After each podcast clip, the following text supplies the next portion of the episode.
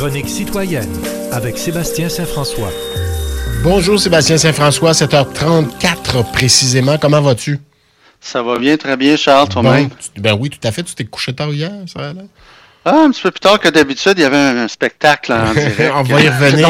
je, vais parler tantôt. En fin de chronique. Euh, parlons d'abord du cimetière Notre-Dame-des-Neiges, un conflit de travail qui perdure dans l'indifférence, ou à peu près. Ben oui, j'en parle, j'en profite ce matin. Il y, a il y a Nathalie Collard de la presse qui a écrit plus tôt cette semaine. Euh, moi, c'est un dossier que je suis pour une très bonne raison, ben, une très bonne raison, une, raison que, que, je connais le cimetière depuis longtemps. Mon ex-conjointe y travaille, donc euh, la mère de mon fils, et donc elle est en grève générale illimitée depuis le 20 septembre 2022 parce qu'elle est dans le bureau. Il y a deux syndicats là-bas, CSN, donc euh, le syndicat du bureau qui est de, à peu près 17 personnes, puis tout, les, tous les tous les employés de l'extérieur qui sont euh, forment un autre syndicat qui sont en grève depuis janvier. Donc, ça fait des mois et des mois et des mois. Rappelons quand même que Notre-Dame-des-Neiges, c'est pas, c'est pas un petit cimetière, hein. c'est le plus grand cimetière au Canada. C'est quasiment un parc, là.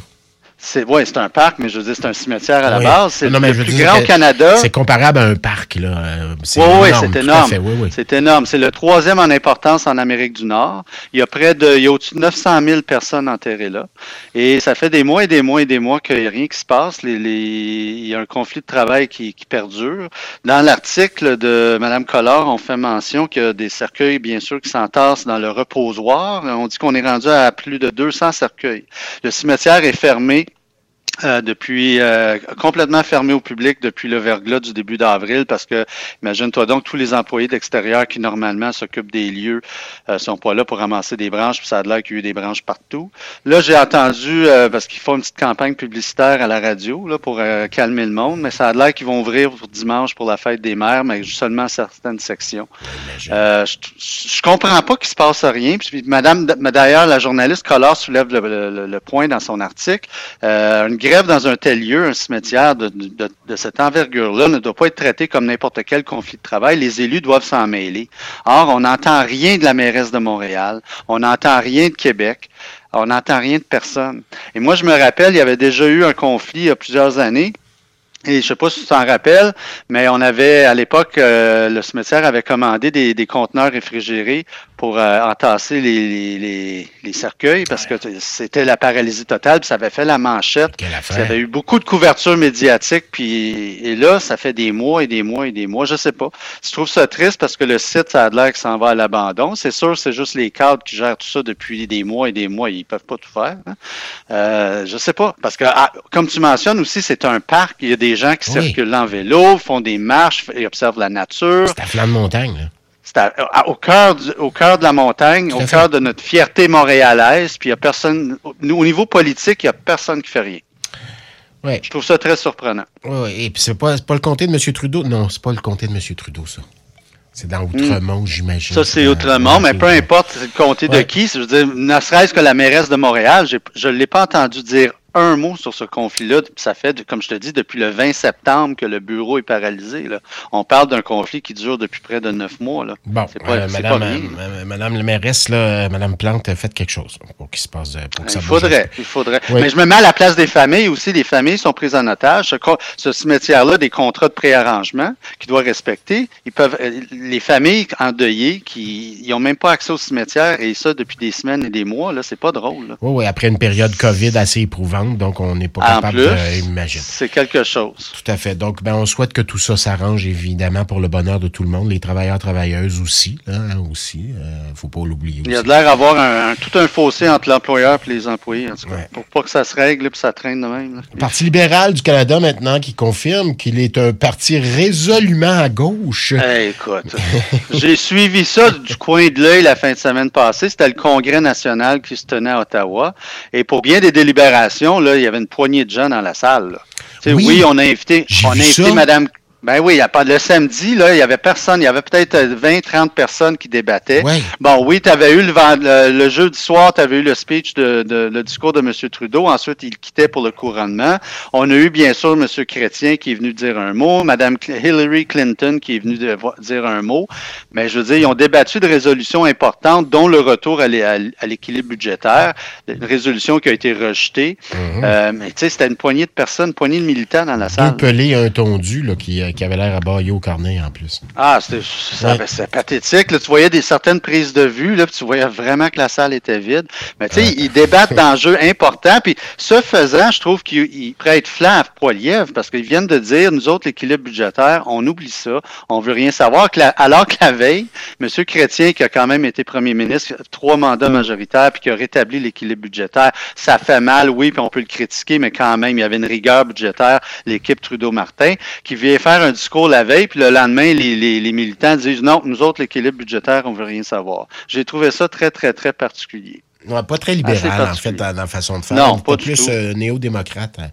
Puis là, tu entends des gars comme. probablement.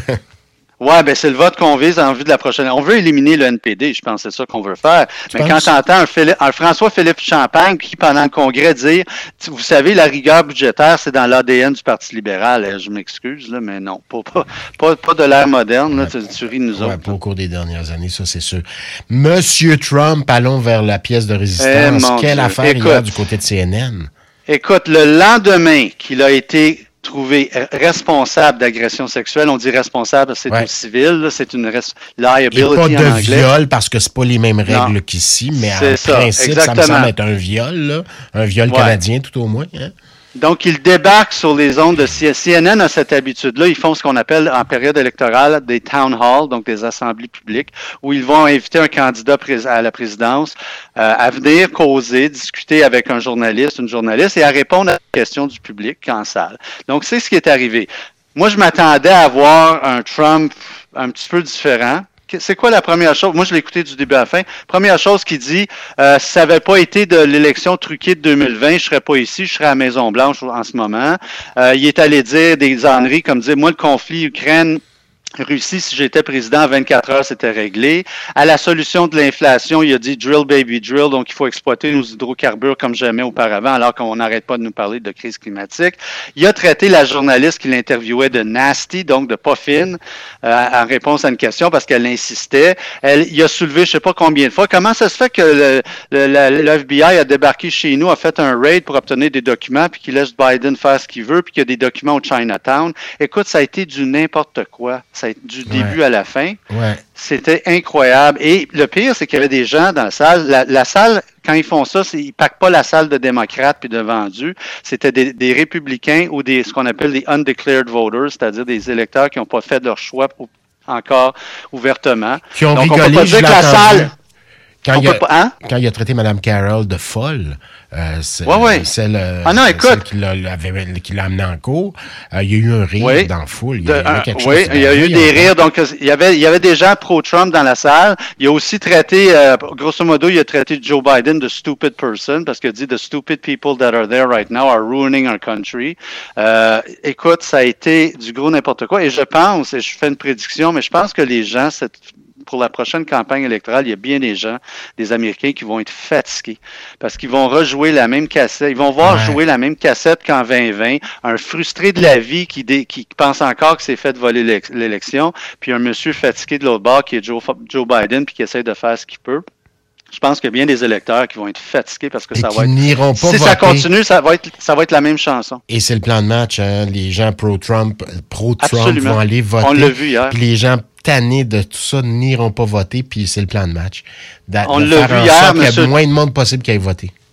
Monsieur Trump, qu'on oui, je pense que c'est ça le plan de match parce que le, le, le puis encore, il, il, obstinait, il a, dit, il, a, il, a, pas arrêté de dire qu'il avait obtenu plus de votes, puis que l'élection avait été truquée en Georgie, puis si, puis il, sort les mêmes cassettes.